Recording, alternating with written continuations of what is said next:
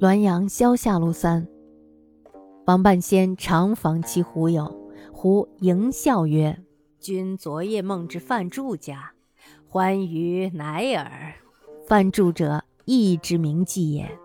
王回忆时有时梦，问何以知？曰：“人禀阳气一生，阳亲上，气恒发越于顶，睡则神聚于心，灵光与阳气相应，如镜取影。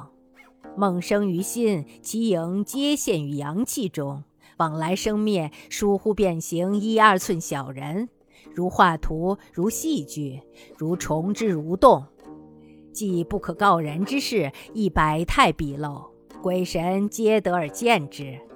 胡之通灵者亦得见之，但不闻其语耳。昨偶过君家，是以见君之梦。又曰：心之善恶，亦现于阳气中。生一善念，则气中一现如烈焰；生一恶心。则气中一线如浓烟，浓烟密守，尚有一线之光，是畜生道中人；并一线之光而无有之，是泥离狱中人矣。王问：恶人浓烟密守，其梦萦何由复见？曰：人心本善，恶念避之。睡时一念不生，则此心还其本体，阳气仍自光明。即其初醒时，念尚未起，光明亦尚在；念渐起，则渐昏；念全起，则全昏矣。君不读书，是向秀才问之。孟子所谓业气，即此是也。王悚然曰：“啊，鬼神见察，乃集于梦寐之中。”王半仙呢，曾经拜访他的狐精朋友。胡友呢，笑眯眯地迎了上来，说：“你昨天晚上梦到了范柱家，快活成那个样子。范柱呢，是镇上的一个名妓。王半仙他想了想，确实是做过这样的梦。于是呢，就问胡友是怎么知道的。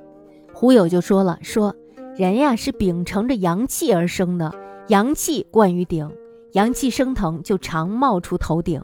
这就好像冬天我们脑袋上出汗了。”然后呢，你走到门外去的时候，脑袋顶上就有白烟升腾。睡着的时候呢，精神是凝聚的，灵光和阳气呢是相互映照的，就像是一面镜子一样。梦呢，是因为是由心而生，所以呢，影像就在阳气中显现了出来。来来往往，生生灭灭，都是倏然变成一二寸高的微缩形象。像图画，像演戏，像是虫子在蠕动一样。即使呢是不可告人的心底的密事，也会百态毕露。鬼神呀，都是能够看得清清楚楚的。狐精呢是通灵性的，所以呢狐精也是能看到的。但是呢，只是听不到这些微缩的人物谈话罢了。昨晚呢偶然路过了君家，恰好呢观赏了君的美梦。胡友又说：“心中有善念的人，也反映在阳气里，产生一个善念，阳气中就会映射出一线烈焰；那么产生一个恶念呢，阳气中就会喷出一缕浓烟。浓烟照头，顶端如果还有一线光明，表明呀，此人是畜生道中的人；若是连一线光亮都没有，那么表明这个人是要下地狱的。”王半仙就问了，说：“恶人浓烟照头，梦影还怎么能够显现得出来呢？”这时候胡友就说了：“说人心呀，本来是善的，但是呢，却被恶念所遮蔽。那么在熟睡的时候，一念不生，良心还其本来的面貌，阳气呢仍然是光明的。但是啊，恶人刚睡醒的时候，恶念还没有兴起，光亮呢也还存在。恶念越来越多，就越昏暗。”恶念全部活跃起来，就全部昏暗了。君不读书，不知道这个道理，可以去问一问秀才。孟子所说的夜气，指的就是阳气。王曼仙这时候惊恐万分地说：“鬼神的鉴察，竟然还能管到别人的梦啊！”其实我觉得，我读到这儿的时候也是惊恐的，是吧？咱们在梦里头，你也不知道自己会梦到一些什么。当然，咱们现在解释说梦是自己的平行世界，那么你在这个梦里梦到的东西，很可能就是在另外的一个世界中你正在经历的那些。这是我们现在对梦的这种解释，是吧？我觉得这篇文章中说的最好的就是善念、恶念那一部分。我感觉也是，当你的内心被那些很不好的东西所困扰的时候，那么这些很不好的东西，它就是会让你的世界变得特别的昏暗。那么在这个时候呢，你虽然是处在阳光明媚之下，可是呢，你的心还是非常阴暗的。那我们该怎么摆脱这些呢？就是我们应该减少期待，减少欲望。其实我觉得期待呀、奢望呀等等这些东西，它都属于欲望类的。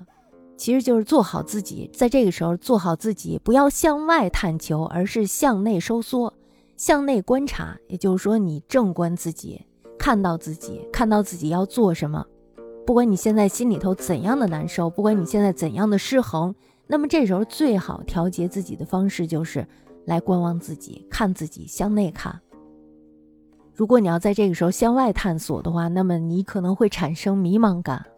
所以呢，我们要让自己充满阳光的方式，就是多看待自己，而不是看待别人。做自己该做的事儿和做自己想做的事儿。那么你在做该做的事儿还有想做的事儿的时候，也不要去期待别人怎样，而是摸着自己问自己：我做到了没有？善恶一线间，其实我觉得这个恶呢，真的是会给我们的心灵带来很大的一个创伤。然后呢，这个恶可能给你带来的，并不是让你解压了，而是呢，给你带来更多的负面的东西。因为好多事情你其实是实现不了的，对吧？你不能因为一时的怎样，你会把别人怎样怎样，就是说你可能是办不到的，而且呢，你可能会付出更大的代价。所以呢，现在会提倡及时止损。不要纠结，该怎样就怎样。